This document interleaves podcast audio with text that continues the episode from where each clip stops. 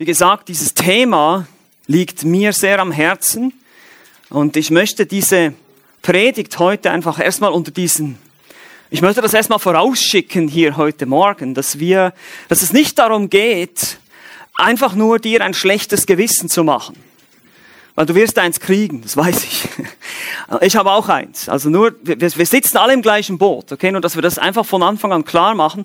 Aber es ist wichtig, dass wir diese Worte hören dass wir sie verstehen.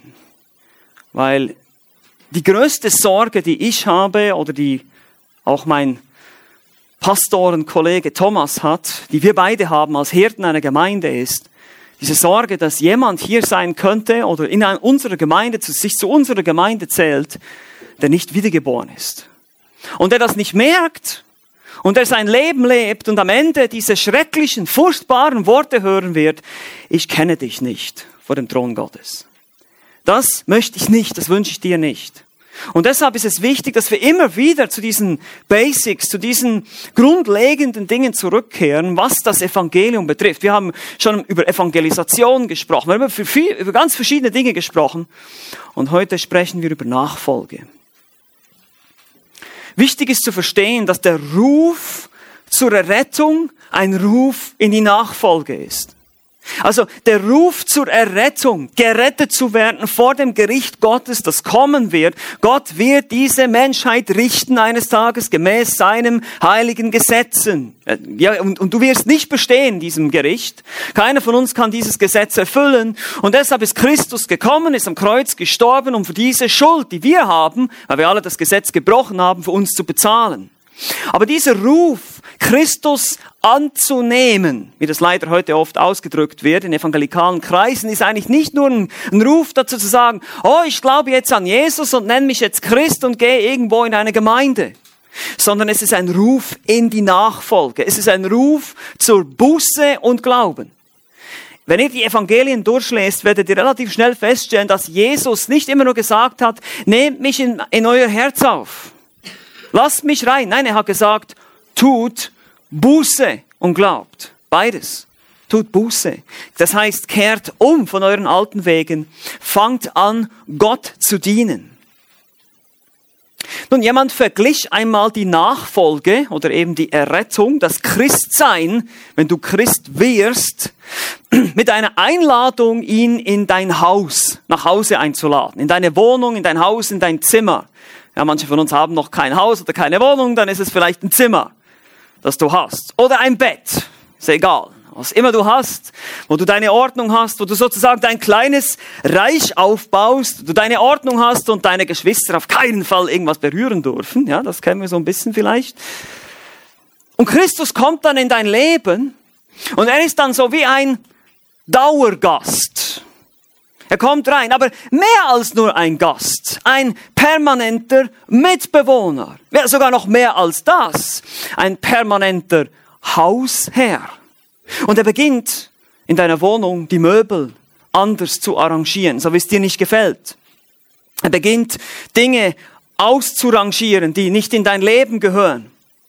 Und dann, das, das geht vielleicht noch, da gehst du vielleicht noch mit mit diesen Dingen, aber dann plötzlich fängt er an, Wände einzureißen und komplett alles umzustellen.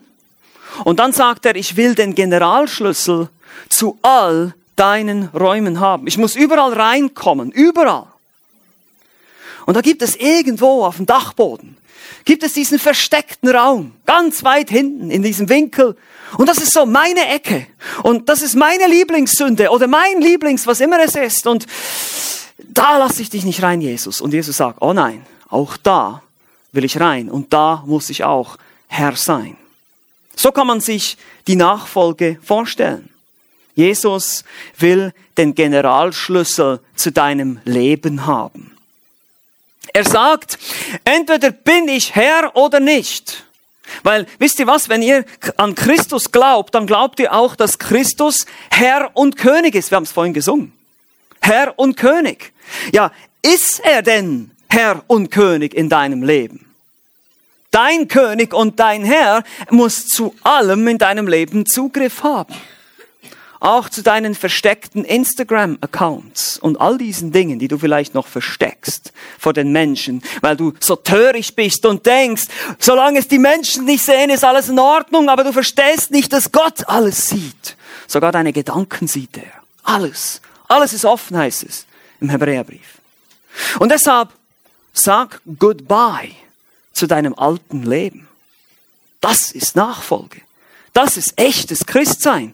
Und wisst ihr was? Alles andere ist nichts. Ihr könnt euch diesen Spruch merken, den habt ihr auch schon von mir gehört. Ein halber Christ ist ein ganzer Mist. Okay? Das ist einfach so. Das ist das, was die Bibel sagt. Ein halber Christ ist nicht zu gebrauchen. Das gibt es nicht. Im Christentum gibt es keine halbherzigen Jünger. Oder es sollte sie zumindest nicht geben. Also, du nennst dich also ein Christ. Die meisten von uns nennen sich so hier drin, oder? In diesem Raum jetzt heute Morgen. Die meisten von uns würden sagen, ja, ich bin Christ. Okay. Weißt du eigentlich, was das bedeutet? Weißt du, was das Wort Christ bedeutet? Das Wort Christ war ein Schimpfwort. Für die ersten Gläubigen in Antiochia in Apostelgeschichte Kapitel 11, Vers 26. Und es bedeutet, jetzt halte dich fest, kleiner Christus. Du bist ein kleiner Christus. Bist du das? Sieht man das in deinem Leben? Lebst du so? Wandelst du so? Und auch im ersten Johannesbrief, Kapitel 2, wird genau dieser Standard angesetzt. Wir sollen so wandeln, wie er, das ist Christus, gewandelt ist. 1. Johannes 2. Du bist ein kleiner Christus. Du wirst Christus immer ähnlicher. Du bist ein Nachfolger. Das ist die Idee. Das Nachfolgen geschieht ja nicht mehr so, dass Christus hier als Mensch auf Erden ist und ich kann ihm nachlaufen. So war das zur Zeit, als er hier auf Erde war mit den Jüngern, aber wir können ihn nachahmen und wir sollen ihn nachahmen und wir müssen ihn nachahmen. Sonst hast du und ich, sonst haben wir allen Grund, unsere eigene, unser eigenes Christsein anzuzweifeln. Wenn du nicht so wandelst, wie Christus gewandelt ist, muss man dein Christsein anzweifeln. Auch das sage nicht ich, sondern das sagt der erste Johannesbrief von der ersten, vom ersten bis zum letzten Vers. Jesus ist der Standard. Du nennst dich ein Christ, du nennst dich also kleiner Christus, du musst dich so verhalten wie Christus. Wenn wir uns Christen nennen, dann heißt das, wir identifizieren uns mit seiner Lehre und mit seinem Leben. Also mit dem, was er gesagt hat, gelehrt hat, seine Gebote und das, was er gelebt hat, gehört natürlich zusammen, ist klar. Wir sind Nachahmer Christi. 1. Korinther 11, Vers 1. Sagt Paulus, seid meine Nachahmer, wie ich ein Nachahmer Christi bin. Also Nachfolge bedeutet nachahmen. Tu das, was Christus tut. Deshalb gibt es diese Ihr kennt diese Armbändelchen, das heißt, was würde Jesus tun? Ja, das ist sehr gut. Was würde Jesus tun? Das ist eine gute Frage, die ich mir immer wieder jeden Tag hundertmal stellen muss. Was würde Jesus jetzt tun? Wie würde Jesus jetzt reagieren? Was würde Jesus tun? Wie würde Jesus denken über die und die Situation und die und die Person? Was würde Jesus tun? Warum muss man das so betonen? Nun, in der heutigen Evangelikalismus gibt es Leute, die glauben, dass Nachfolge eine Option sei. So im Sinne von, du wirst erst Christ. Das ist so, wenn man das jetzt mit einem Computerspiel vergleicht, ist es Level 1. Ja, du bist Christ. Und dann kannst du da als Christ erstmal ein bisschen rumdatteln und rumdümpeln und machen und tun und rumfallen von einer Sünde in die nächste. Aber du bist ja gerettet, weil du hast irgendein Bekenntnis abgelegt.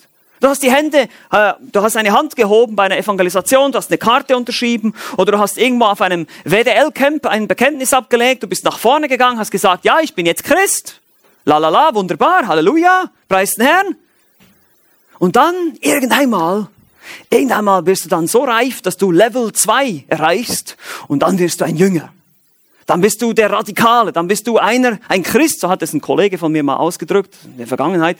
Dann ist, bist du einer von denen, der Gas gibt. Ja, also es gibt die Christen und dann gibt es die, die Gas geben. Das sind die Jünger. Also, ich, ich finde das in meiner Bibel nicht, diesen Gedanken dass es diese zwei Levels gibt, diese zwei Stufen, ja, diese zwei Klassen von Christen. Es gibt nur Jünger. Es gibt nur Nachfolger. Es gibt nichts anderes. Und Jesus ruft immer zur Nachfolge auf. Er sagt nie, werdet erstmal nur Gläubige und dann habt ihr erstmal euer Ticket zum Himmel. Wunderbar. Kommt nicht mehr in die Hölle. Ist cool. Und dann irgendeinmal könnt ihr euch dann noch überlegen, ob ihr mich auch zum Herrn machen wollt. Nein, nein, nein, nein. So läuft das nicht hier. So läuft das nicht. Entweder alles oder nichts. Und das ist die christliche Botschaft. Entweder alles oder nichts. Und wer nicht nachfolgt, der ist kein Christ. Das heißt, mit anderen Worten, er ist nicht errettet. Der Ruf zur Errettung ist ein Ruf in die Nachfolge. Deshalb ist es das so wichtig zu verstehen, deshalb ist es so entscheidend, weil du siehst vielleicht jetzt schon, dass das über deine Ewigkeit entscheiden wird, ob du jetzt nachfolgst oder nicht. Du wirst damit beweisen, ob du ein wahrer Christ bist oder nicht, wenn du dich dementsprechend verhältst. Aber was ist denn genau diese Nachfolge und wie hat Jesus sie definiert? Wir, müssen, wir müssen immer zu den Quellen zurück. Wir müssen immer zu der, zu der Quelle zurück, mit der alles angefangen hat. Das ist unser Herr Jesus Christus. Wir müssen schauen, was er gesagt hat. Die Wurzeln der Lehre, der Nachfolge. Christus selbst. Und deshalb schauen wir uns heute, wir können uns natürlich nur einen Überblick verschaffen hier, wir schauen uns heute fünf Merkmale an über die Nachfolge oder eines wahren Nachfolgers, damit du dich prüfen kannst. Wichtig, wir prüfen jetzt nicht den anderen, der neben mir sitzt, ja, der muss das jetzt auch mal hören hier neben mir, ne? das ist gut, dass das jetzt mal kommt, das, nein, sondern du prüfst dein Herz. Du allein wirst vor Gott stehen. Meine Lieben, das ist so wichtig zu verstehen. Für jung und alt. Es ist egal, ob du jung bist oder alt bist, ob du, was für einen Beruf du hast, aus welcher sozialen Schicht du kommst. Du wirst eines Tages alleine, ganz alleine vor Gottes Gericht stehen. Und entweder hast du Christus in deinem Leben gehabt als Herrn und Erlöser oder nicht. Das ganze Paket oder nichts. Und wenn du Christus als Herrn und Erlöser hattest, dann bist du gerettet, dann kommst du frei raus und sind deine Sünden vergeben. Wenn nicht, dann kommst du in die ewige Verdammnis. Es ist wichtig zu verstehen. Es entscheidet sich sehr viel. Deine Ewigkeit hängt davon ab. Also lasst uns deshalb diese Merkmale anschauen, um uns selbst hier zu prüfen. Wie gesagt, ich betone das. Bitte prüfe dich selbst. Ich kann nicht in eure Herzen sehen. Ich kann euch nicht 24 Stunden, sieben Tage die Woche mit einer Kamera überwachen und sehe nicht, was ihr macht, genauso Thomas nicht. Ihr seid nicht in erster Linie uns Pastoren zur Verantwortung oder Rechenschaft verpflichtet. Nein, überhaupt nicht. Sondern Christus selbst. Weil ihr, du nennst dich Christ. Und deshalb musst du diese Verantwortung wahrnehmen. Also erstens, Gehorsam. Das ist das Erste, was wir sehen. Und ich ziehe hier immer von den Worten Jesu selbst. Wir könnten natürlich auch die Briefe des Paulus anschauen, aber das wollen wir. Ich will wirklich mich konzentrieren auf die Worte Jesu. Wir lesen in Matthäus Kapitel 7, Vers 21, einer der furchteinflößendsten Verse der Bibel. Hier heißt es nicht, jeder, der zu mir sagt, Herr, Herr, wird in das Reich der Himmel eingehen, sondern wer den Willen meines Vaters im Himmel tut. Es ist ein furchteinflößender Vers. Warum? Nun, lass mich hier kurz ein paar Beobachtungen machen. Erstens, diese Leute nennen Jesus Herr. Das bedeutet, sie sind Christen. Oder sie dachten es zumindest. Sie gingen vielleicht in eine Gemeinde, lesen die Bibel, machen so, was ein Christ macht. Ein Kirchengänger. Aber nicht alle von ihnen werden in den Himmel eingehen. Die werden nicht gerettet, heißt es hier sondern nur, wer den Willen des Vaters tut, wer ihn tut. Das heißt mit anderen Worten, wer gehorcht. Genau. Und das ist jetzt vielleicht etwas herausfordernd für uns zu hören. Nicht Glauben allein, was kann jeder sagen, ich glaube, sondern Glauben und Gehorsam, der aus diesem Glauben kommt. Die Frucht, die aus diesem Glauben entsteht, ist Gehorsam. Erst dann bist du ein Nachfolger und deshalb gerettet. Also nur ein gehorsamer Christ ist ein wahrer Christ. Bist du gehorsam? Ist die Frage, die du dir selber stellen kannst. Und zwar um jeden Preis. Bist du gehorsam? Gehst du radikal gegen deine eigene Sünde vor? Und das ist so interessant. Jesus benutzte mal eine sehr, sehr grafische Illustration, um das zu zeigen, wie unser Kampf gegen die Sünde eigentlich aussehen sollte. Und er benutzte das Bild von jemandem, der sich Gliedmaßen abhackt, also eine Hand abhackt und ein Auge ausreißt. Ich meine, stellt euch das Wir haben ja die Totenköpfe hier in der Dekoration, das passt ja jetzt wieder ein bisschen dazu, das Thema. Augen ausreißen, Gliedmaßen abhacken. Das ist das, was er sagt in Matthäus 18, Verse 8 bis 9. Wenn dich deine Hand zur Sünde verführt, dann hacke sie ab. Es lohnt sich, deine Hand zu verlieren, mit einer Hand durchs Leben zu gehen, als ungehorsam zu sein. Versteht ihr, der Preis für den Ungehorsam ist so hoch, das ist nämlich die ewige Hölle, die ewige Verdammnis, das nie aufhörende Feuer, das ist der Preis, den du zahlen wirst für Ungehorsam. Deshalb ist es eine Hand. Was ist schon eine Hand? Was ist schon eine Hand im Vergleich zur ewigen Hölle? Wir müssen, wir müssen die Preise vergleichen. Ja, wir müssen weise sein und überlegen, okay, was wird es mich kosten? Genau das mit dem Auge, dasselbe. Und das ist eine übertriebene Form zu sagen, sei radikal, wenn es um deinen Gehorsam geht. Sei radikal. Schneide alles aus deinem Leben, was dich irgendwie zur Sünde verführt.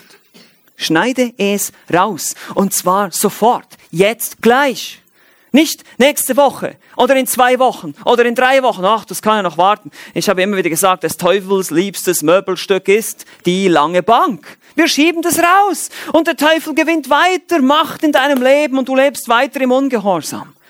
Musst du aber nicht. Wenn du wirklich den Heiligen Geist in dir hast, kannst du sagen, jetzt höre ich auf damit. Und dann musst du halt radikal sein. Du musst vielleicht, ja, musst vielleicht dein Netflix-Abo beenden. Du musst vielleicht dein Handy wegschmeißen. Du musst vielleicht irgendwas machen, weil es dich ständig zur Sünde verführt. Oder vielleicht mal ein paar Monate ohne Handy sein. Kann ja sein, dass du es irgendwann mal wieder schaffst, dieses Gerät zu meistern, aber im Moment meisterst du es vielleicht nicht. Und du musst es weg aus deinem Leben. Ihr seht schon, Christ, Christum kostet was. Es ist nicht einfach so ein Spaziergang im Park. Aber so wird es heute oft dargestellt. Ja, Jesus liebt dich. Und er liebt dich so sehr und er will dein Freund sein und er will all deine Probleme lösen. So ein Quatsch. Du wirst vielleicht sogar mehr Probleme haben, wenn du Christ wirst, unter Umständen. Je nachdem, wo du lebst. Was hindert dich? Was hindert dich, bedingungslos, radikal, gehorsam zu sein? Weg damit.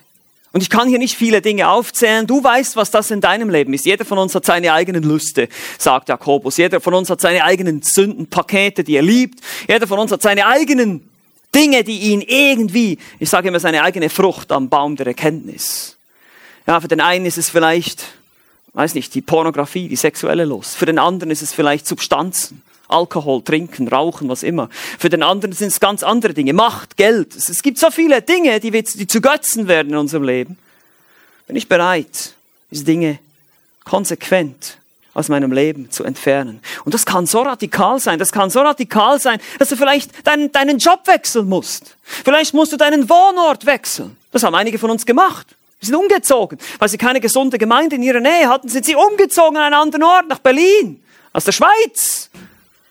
Zum Beispiel. Ja, ich meine, das, also, wenn, wenn ihr euch vorstellt, das wird euch nichts kosten, dann werdet ihr lieber keine Christen. Wirklich nicht. Wie wichtig ist es dir, Christus zu gehorchen? Und hier kommt wieder dieser Punkt. Wie wichtig, wie wertvoll ist Christus in deinen Augen? Wie wertvoll ist die Erlösung für dich? Bist du dir bewusst, was Gott dir alles vergibt? Bist du dir bewusst, wie viele Sünden da sind? Deshalb ist es heilsam, über unsere Sünde nachzudenken und zu verstehen. Ich bin ein schrecklicher, verdorbener, elender Sünder und all das hat Gott mir vergeben. Wie viel wert ist dir das? Wie viel wert? Ist es wert, deswegen vielleicht das Internet zu künden oder am Sonntag ein bisschen früher aufzustehen und es zum Gottesdienst zu schaffen? Ist es das wert? Wenn Christus alles für dich gegeben hat, dürften wir jederzeit auf deinen Screen deines Handys schauen oder auf den Fernseher oder auf deine Magazine, die du zu Hause liest, hat Jesus den Generalschlüssel zu deinem Leben. Jesus sagte deutlich in Lukas 6, Vers 46, was nennt ihr mich aber Herr, Herr und tut nicht, was ich sage? Du kannst Christus nicht deinen Herrn nennen und du lebst in permanentem Ungehorsam. Das passt einfach nicht zusammen. Du bist ein Heuchler, wenn du das tust. Ich bin ein Heuchler, wenn ich das tue. Wenn ich permanent weiß, ich sündige und ich sage, Jesus ist mein Herr und ich komme hier am Sonntagmorgen hin und singe, Jesus ist mein Herr, das ist schrecklich. Gott verabscheut solche Anbetung. Lies mal die Propheten, Jesaja, Jeremia.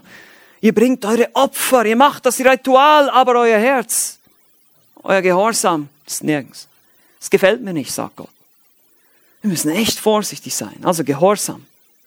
Zweitens, zweitens, Opferbereitschaft. Ein wahrer Christ ist nicht nur bereit, gehorsam zu sein, sondern auch sein Leben aufzugeben. Und das ist für uns Westeuropäer besonders schwierig, weil wir haben sehr viel.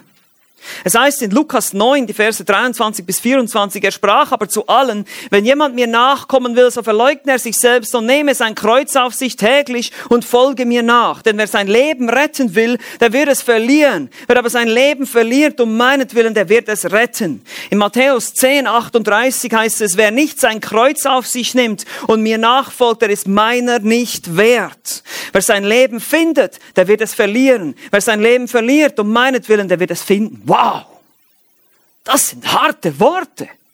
Kreuz auf sich nehmen. Wisst ihr eigentlich, was das bedeutet? Das Kreuz, das ist kein Schmuck. Das ist kein Modeschmuck, so ein nettes Kreuzchen, das ich hier um den Hals trage oder irgend so Sticker am Auto. Nein, das Kreuz war ein Symbol der Schande, der unermesslichen Erniedrigung. Nur die schlimmsten Verbrecher endeten am Kreuz. Wenn jemand diesen Querbalken aufhob und sich auf den Weg machte, macht er sich in, auf den Weg in den sicheren Tod. Kreuz bedeutet ein grausamer, schrecklicher, schmerzhafter Tod. Ist kein Schmuck, ist kein Modegeschenk oder ein frommes Symbol.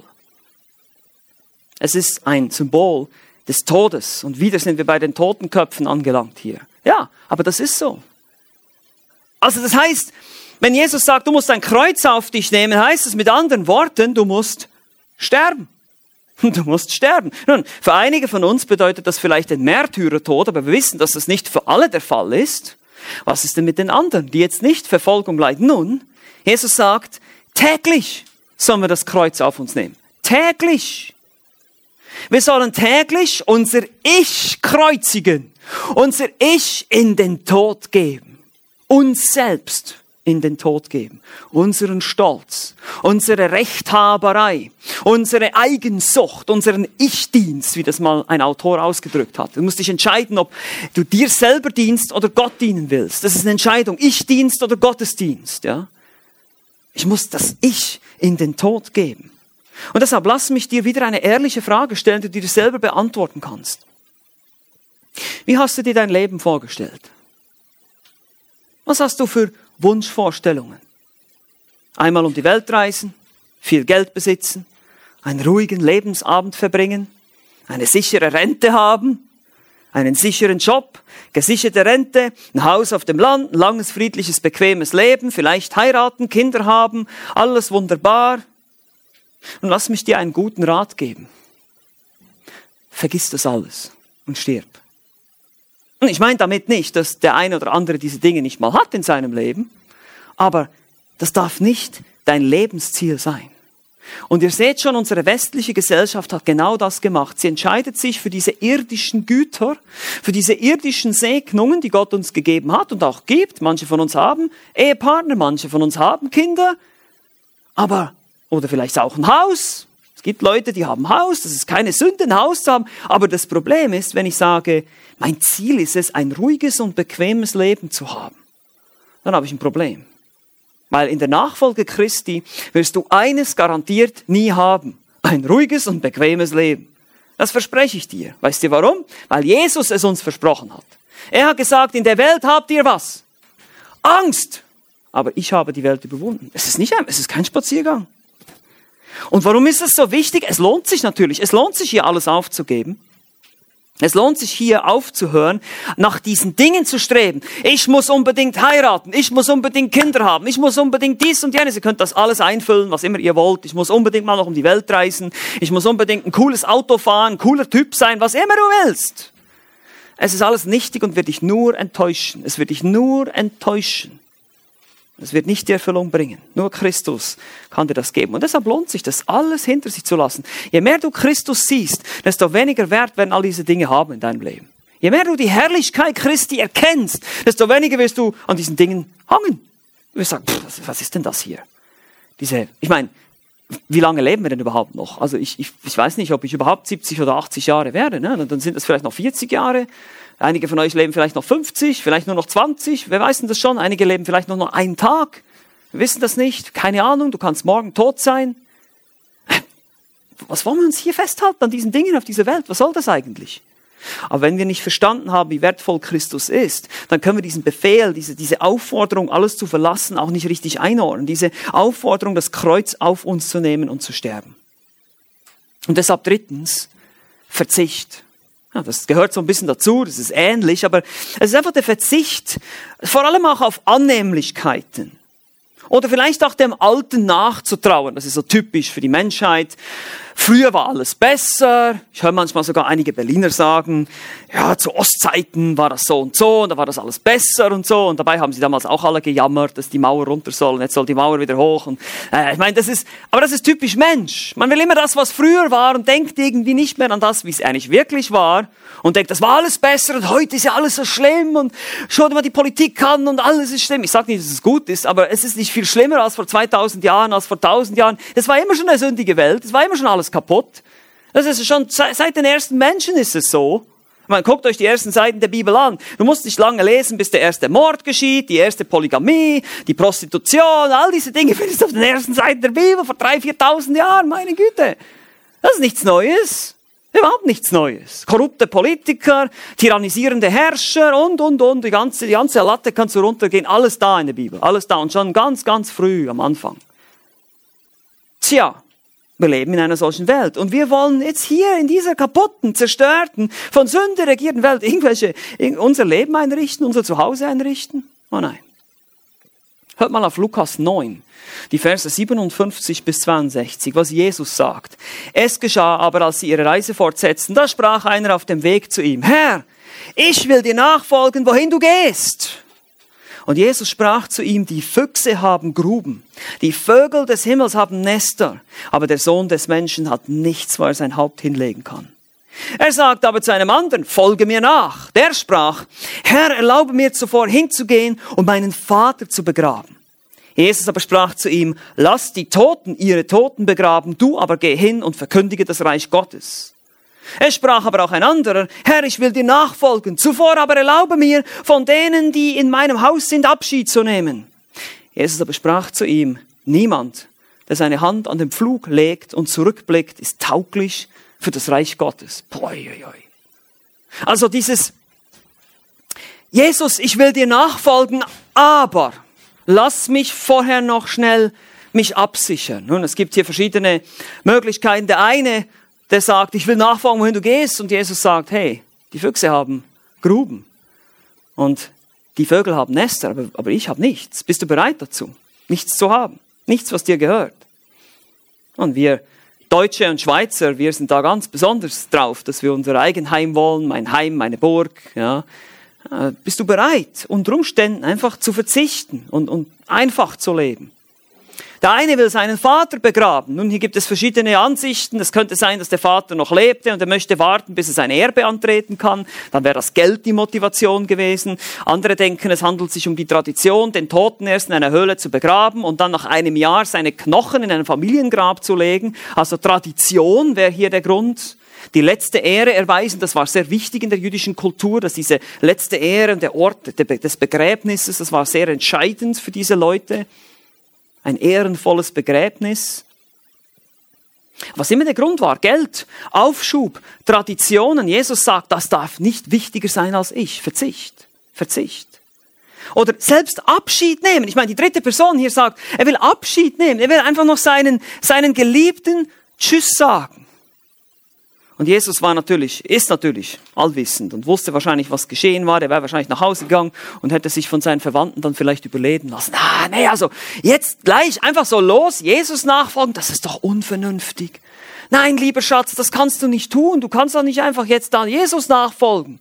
Du musst doch erstmal noch hier und da und Karriere machen und hier. Du kannst doch jetzt nicht nach Afrika in die Mission gehen. Das geht doch nicht. Sei doch vernünftig. Ja, solche Anfechtungen erleben manche von uns vielleicht auch. Ach du mit deinem Jesus immer. Du bist so extrem, so radikal. Die eigene Familie ist das schlimmste und das größte Hindernis für Nachfolge oft. Oft sind es gerade die Familienmitglieder. Ich selber habe das erlebt. Einige von uns erleben das auch. Ich weiß das. Ich kenne solche Situationen die Geschwister, die eigene Mutter kommt und sagt, oh, das, du bist einfach zu extrem, du bist religiös, du bist, du bist fanatisch, das kannst du nicht machen, jetzt da einfach gehen und was willst du da jetzt in Berlin bei diesen Deutschen, ja? Ja, solche Sachen musste ich mir manchmal anhören. von Leuten, von Freunden, von Kollegen. Die können das nicht einordnen. Die können das nicht einordnen, dass meine Prioritäten anders sind. Oder eben auch von der Familie. Und deshalb sagt Jesus hier, niemand, der seine Hand an den Pflug legt und zurückblickt, ist tauglich für das Reich Gottes. Wenn du deine Hand an einen Pflug legst und du guckst zurück, dann machst du krumme Furchen. Das geht nicht. Da kannst du nicht, du, du musst dich fokussieren. Du musst alles, was stört. Und das sind nicht nur Sünden, das sind Dinge, die, die uns stören, die uns behindern. Das kann sogar, muss nicht, aber kann sogar die eigene Familie sein. Das geht so weit. Jesus sagt sogar, die eigene Familie darfst du nicht mehr lieben als mich. Komplett von unserem alten Leben Abschied nehmen. Unsere Wünsche, unsere Träume, unsere alten Zeiten, unsere Traditionen, unsere Kultur, unsere Familie. Je nachdem, was es heißt. Hier, Gott sagt, das sollst du tun. Und wenn jemand dem im Weg steht, dann gibt's keine Möglichkeit, keine Option zu sagen, ich tue das nicht. Keine Ausrede, kann man sagen. Und deshalb sagte Jesus, dass der Weg des Nachfolgers ein schmaler Weg ist. Eine enge Pforte, durch die man sich durchzwängen muss. Geht ein durch die enge Pforte, denn die Pforte ist weit und der Weg ist breit, der ins Verderben führt. Ja, da passt alles rein. Deine Religion, deine Ansichten, deine coolen Dinge, dein Besitz, dein Geld, dein, dein Vergnügen, all das passt da rein auf diese, durch diese breite Pforte, kannst mit einem riesigen Rucksack da durchgehen. Es ist ein riesiges Tor, ja und dann auf einem breiten Weg, wie eine Autobahn, kannst du da gemütlich mit all deinen Sünden spazieren gehen, aber nicht auf dem Weg der Nachfolge Jesu. Das ist schmal, das ist eng. Da gibt es nur eine einzige Wahrheit. Es gibt nur einen Weg und es gibt nur einen Erlöser und es gibt nur eine Taufe, nur einen Glauben, nur eine Lehre, nur eine Gemeinde, nur eins. Äh, nichts anderes, das ist total schmal. Und die, Leute sagen, du bist engstirnig. Ich sage, ja genau. Ja, genau, das bin ich. Das ist der einzige Weg zur Rettung, wenn du engstirnig bist. Und sonst wirst du nicht gerettet. Nur die Engstirnigen kommen in den Himmel. So können wir es mal ausdrücken, oder? Amen. Ich bin der Weg, die Wahrheit und das Leben. Es kommt keiner zum Vater, denn nur durch mich. Johannes 14, Vers 6. Was willst du dazu sagen? Entweder wirst du jetzt endlich Buße tun über deine komischen Ansichten und bereit sein, auf diesen engen Weg zu gehen, oder du lässt es bleiben und fährst zur Hölle. Das ist die Wahl, die wir haben. Das ist das, was die Bibel sagt. Wow. Lass mich dir eine Frage stellen. Auf wie viel Bequemlichkeit und Komfort hast du schon verzichtet um Christi will? Wo hast du in deinem Leben verzichtet um Christi will? Wie viel Bequemlichkeit hast du schon aufgegeben, um ihm nachzufolgen? Ich meine jetzt hier nicht, wir müssen leben wie die Mönche. Versteht mich nicht falsch, ja. Das ist, das ist nicht biblisches Christentum. Ja, ich schlafe jetzt auf dem harten Boden, ich verzichte jetzt auf mein Bett, das macht überhaupt keinen Sinn, ja. Sondern ich meine um Christi willen. Dass du bereit bist, zum Beispiel dahin zu ziehen, was eine gesunde Gemeinde hat. Oder dass du bereit bist, irgendwas aufzugeben, eine Bequemlichkeit, ein, ein, ein, vielleicht ein zeitaufwendiges Hobby oder irgendwas, eine Gewohnheit, damit du geistig wachsen kannst. Oder lebst du einfach das ganz normale Christenleben eines Kirchengängers? Ja, das kann man auch. Man kann einfach hier am Sonntag gemütlich erscheinen und ein nettes Lächeln aufsetzen und, und dann die Woche wieder verschwinden. Und dann am nächsten Sonntag kommt man wieder und setzt wieder sein Lächeln auf und unter der Woche lebt man wie ein Heide. Das geht vielleicht eine Weile gut, aber nicht so lange.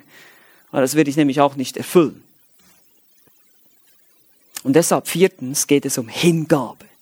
Ja, Jesus will alles. Das ist die Liebe hier. Jetzt kommt die Liebe ins Spiel. Das ist nicht nur ein mechanischer Gehorsam. Das ist nicht nur einfach so eine Pflichterfüllung. Sage, okay, ich nehme mich jetzt einfach zusammen, ich reiß mich am Riemen, sondern hier geht es um eine Liebesbeziehung. Jesus will nicht nur dein Zeug, sondern er will dich. Er will nicht nur dein Geld, deine Träume, sondern er will dich.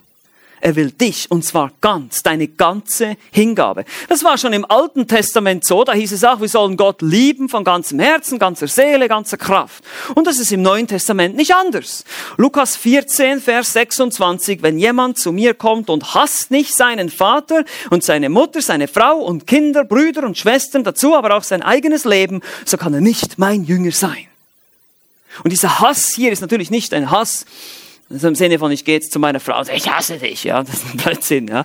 Sondern die Idee hier ist, dass die Liebe zu Christus so stark sein muss, dass alles andere, alle andere Liebe von mir wie Hass dagegen aussieht. Der Kontrast, es geht um den Vergleich hier. Auf, mit anderen Worten, er muss einfach an erster Stelle stehen. Matthäus 10, 37 heißt es auch, wer Vater oder Mutter mehr liebt als mich, hier wird es deutlicher, wer Vater oder Mutter mehr liebt als mich, der ist meiner nicht wert. Und wer Sohn oder Tochter mehr liebt als mich, der ist meiner nicht wert. Das Prinzip ist klar, er muss Platz eins haben in deinem Leben und in meinem Leben. Er muss deine erste Liebe sein, deine einzige Leidenschaft, dein alles einnehmende, deine alles einnehmende Realität. Wie gesagt, enge Pforte, enger Weg, total fokussiert. Alles andere nebensächlich, alles andere unwichtig, nur Christus, die erste Liebe. Und für ihn muss alles getan werden zu seiner Ehre. Er ist dein König und dein Herr. Er ist dein Schöpfer und er hat dir das physische Leben gegeben und er hat dir das geistliche Leben gegeben. Es ist aber interessant, wenn man sich wenn man die Schrift betrachtet, sieht man oft, dass die Leute damals schon immer nur mehr Interesse hatten an Jesus wegen seinen Wundertaten und wegen den, den Segnungen, wegen den Dingen, die sich halt gut anfühlen. Ja, weil er Brot gemacht hat. Dann sage ich immer, wollten Sie ihn zum Sandwich-König machen? Ja, wir haben gratis Brote, lassen Sie ihn zum König machen, das ist Johannes 6. Und dann haben wir immer Brot. Und Jesus hat gesagt, ich bin nicht gekommen, um euch physisches Brot zu bringen, sondern geistliches Brot. Und so lesen wir zum Beispiel in Johannes Kapitel 2, ab Vers 23, als er aber in Jerusalem war am Passa auf dem Fest, glaubten viele an seinen Namen. Hier haben wir wieder diese Gläubigen. Sie glaubten, als sie seine Zeichen sahen, die er tat. Jesus selbst aber, und wörtlich heißt es hier im Griechischen, glaubte nicht an sie. Ja, das ist dasselbe Wort, Pistos oder Pistoo. Er glaubt, er vertraute sich ihn nicht an, ist die deutsche Übersetzung, ist auch richtig so, weil er alle kannte und nicht nötig hatte, dass jemand Zeugnis gebe von dem Menschen, denn er selbst wusste, was im Menschen war. Er kannte, er sah die Herzen. Er vertraute sich ihnen nicht an. Aber diese Leute glaubten, weil sie seine Wunder sahen, seine Zeichen. Oh, ich will auch geheilt werden. Ich glaube auch. Natürlich, da glaubt jeder. Ja. Wenn ich sage, du wirst von deinem Krebs geheilt und, und, und ja, wenn du glaubst, dann hört das jeder bereit. Aber seht ihr, sie interessieren sich nicht für Jesus, sondern sie interessieren sich nur für das, was Jesus ihnen geben kann. Das ist ein Riesenunterschied. Und so kann es auch bei dir sein, bei mir. Bist du nur Christ, weil du zum Beispiel der Hölle entfliehen willst? Bist du nur Christ, weil du denkst, ja, hier springt was raus für mich? Hier sind wir, ah, das ist so tolle Gemeinschaft, ich habe so viele tolle Menschen, so schöne soziale Kontakte. Bist du deswegen Christ? Oder willst du einfach nur in den Himmel unbedingt? Es gibt ja nur die zwei Möglichkeiten, entweder Himmel oder Hölle, und die Hölle passt mir nicht, also muss ich ja Christ werden. Aber es geht dir gar nicht um Jesus selbst, es geht dir nicht um ihn, um, um ihn zu kennen und ihn zu lieben und ihm zu dienen. Es geht einfach nur darum, ich will einfach der Strafe entfliehen. Das sehen wir sogar bei den Kindern manchmal, ja, dass sie dann nur irgendwas zugeben, weil sie möchten unbedingt jetzt nicht die Strafe oder die Konsequenz leiden. Oh, ja, ja, ist okay, ist okay, ich habe das getan, aber bitte, bitte mach das nicht. Nimm mir nicht Nehmen wir nicht die Fernbedienung weg oder keine Ahnung. Jesus sucht Nachfolger, keine Fans. Ja, wir können, wir können begeistert sein von Jesus. Wir können überall Jesus-Poster aufhängen in unserem Zimmer und Kreuze haben überall und religiös sein und Bibeln haben, noch und nöcher. Das ist ein Fan, der ist begeistert von all dem, was Jesus macht. Oh, Jesus ist so toll und er ist so cool und er macht das alles. Aber machst du das auch? Lebst du auch so? Liebst du ihn? Seine Person oder verehrst du nur all diese Dinge, die er dir geben kann? Oder dann ist es auch so, dass manche Christen auch Begeisterung haben für so viele andere Dinge. Ich staune manchmal immer wieder in Gesprächen, das habe ich auch öfters erlebt in der Vergangenheit. Dann komme ich ins Gespräch, da gibt es Christen, die können total begeistert und, und minutenlang, stundenlang über, über Handys sprechen oder über, über, über Fußball oder über was weiß ich, äh, Nachrichten, keine Ahnung. Und dann spricht man sie auf ein theologisches Thema an und blub, Funkstille. Und ich denke so, das sollte dich doch am meisten begeistern. Du bist doch gläubig, oder nicht? Du bist doch Christ. Warum sprechen wir nicht vor allem über die geistlichen Dinge? Warum faszinieren uns nicht die Eigenschaften Gottes und, und die Bibel und die Theologie und all diese Dinge? Und dann muss ich vielleicht mein Herz prüfen. Also wir haben Gehorsam, wir haben Opferbereitschaft, wir haben Verzicht, wir haben Hingabe, eben diese Liebesbeziehung. Und schließlich jetzt der fünfte Punkt, Selbsthass. Das ist vielleicht das unpopulärste, was man heute verkündigen kann. Ja? Selbsthass. Weil heute hört man immer, du musst dich selbst lieben. Sogar das Gebot Jesu, du sollst den Nächsten lieben wie dich selbst, wird verdreht. Und dann heißt es, du musst erst dich selbst lieben und dann kannst du andere lieben. Das ist ein Unsinn, wisst ihr das? Das ist eine falsche, falsche Anwendung von diesem Gebot.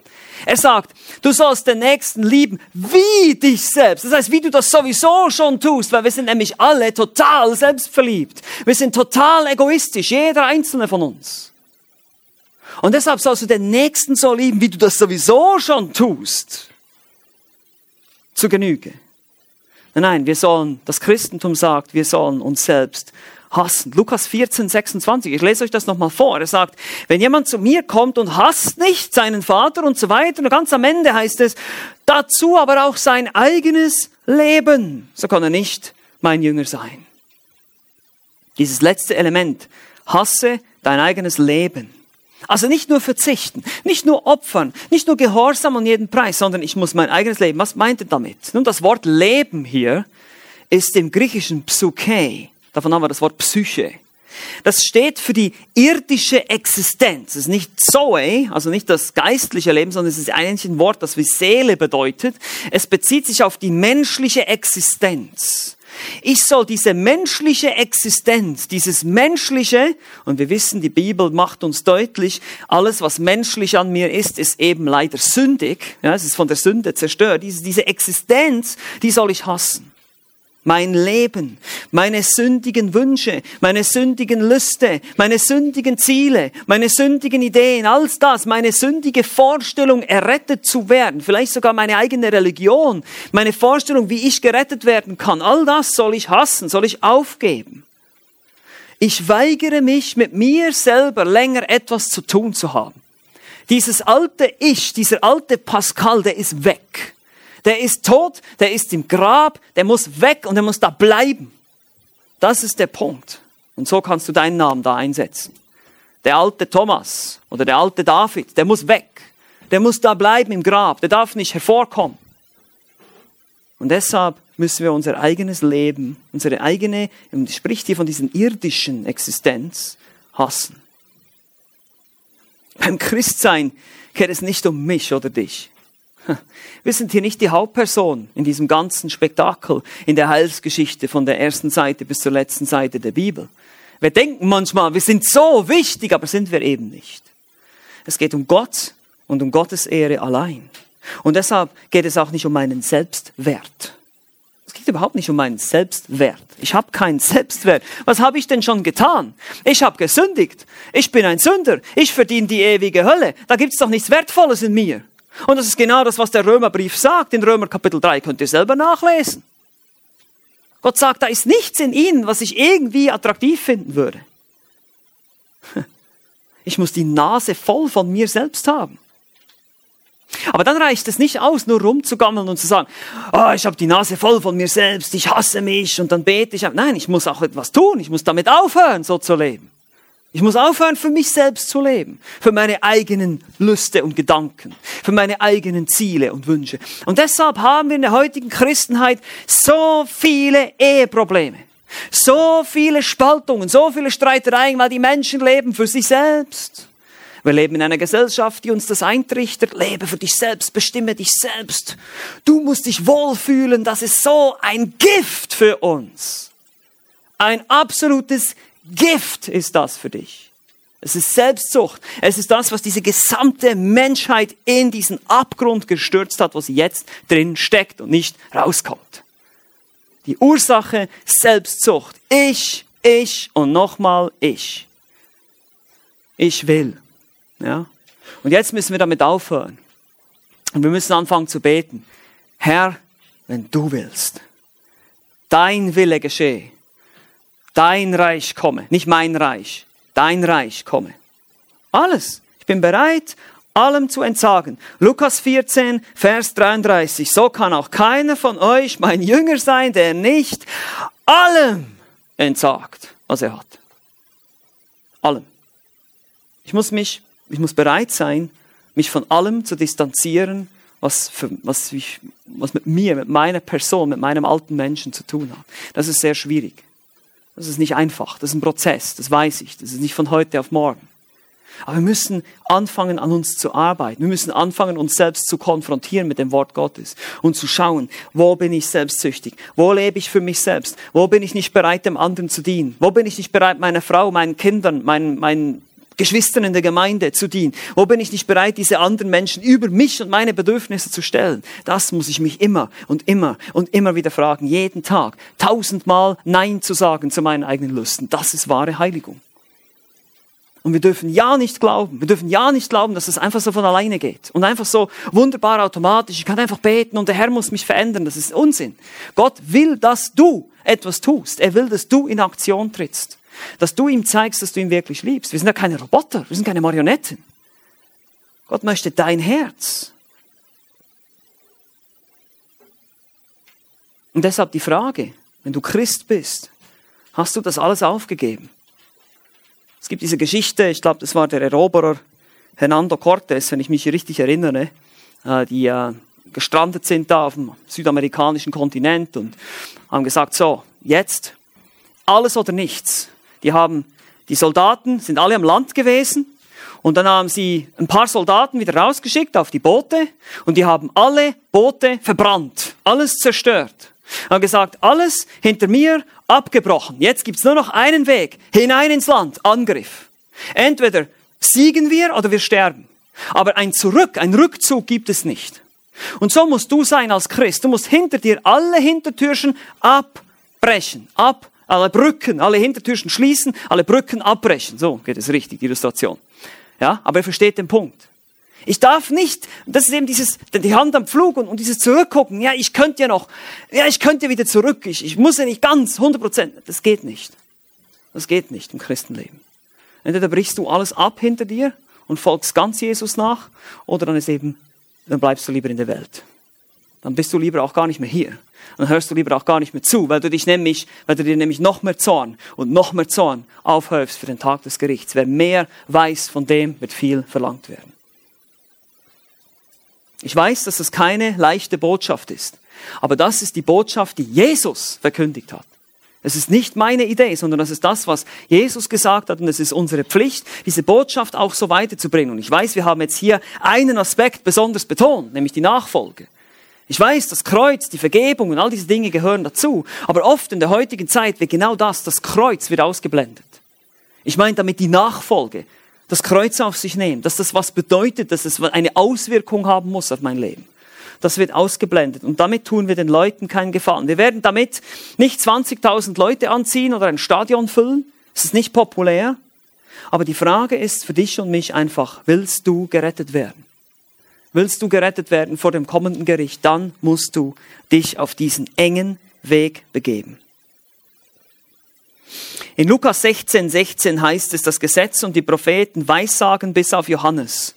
Und von da an wird das Reich Gottes verkündigt und jedermann drängt sich mit Gewalt hinein. Eine ähnliche Aussage macht Jesus in Matthäus 11. Er sagt, aber von den Tagen Johannes des Täufers an dringt das Reich der Himmel mit Gewalt vor.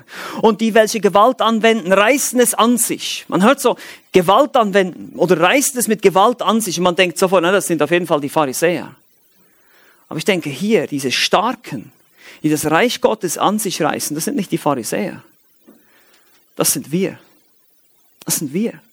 Das ist die richtige Sicht der Errettung. Du kannst nicht halbherzig sein. Du kannst nicht schwach sein und ein Feigling sein und den Pflug in die Hand nehmen und zurückgucken. Du kannst kein feiger Soldat sein, der am Strand steht und sagt, ich will das Rettungsboot, ich will zurückkehren können. Nein! Du musst ein stark sein, ein starker Mensch sein, der das an sich reißt, der sich dadurch zwängt durch diese enge Pforte, der du auf diesem engen Weg gehen will. Du wirst, du musst wirklich wollen. Sonst kommst du nicht rein. Weil Jesus sagt, viele suchen diesen Weg und finden ihn nicht. Sie suchen am falschen Ort. Sie suchen nicht gut genug. Sie suchen nicht intensiv genug. Deshalb werden sie es nicht finden. Versteht ihr? Die Errettung ist nicht einfach so ein easy peasy Ding, sondern das ist wirklich, du musst dich hinsetzen und sagen, Herr, bitte. Und Gott anflehen, hilf mir, das zu finden. Hilf mir, auf diesem Weg zu gehen. Das Christentum ist nichts für halbherzige Menschen. Es ist nichts für Halbpatzige. Für dieses Wischiwaschi, was heute oft gepredigt wird. Ja, ja, Jesus liebt dich und ja, komm einfach, ja, alles gut, du kannst da bleiben, wie du bist. Das ist so gefährlich. Und es ist so traurig, dass es so viele Menschen gibt, die denken, sie sind auf diesem Weg in den Himmel, aber sie sind auf dem Weg in die Hölle. Und deshalb die Frage an dich, willst du in den Himmel? Willst du Jesus wirklich lieben? Willst du Vergebung? Willst du diese Gnade erfahren? Reinigung von Sünden? Dann begib dich auf diesen schmalen Weg. Es lohnt sich definitiv. Weil Jesus gibt dir alles.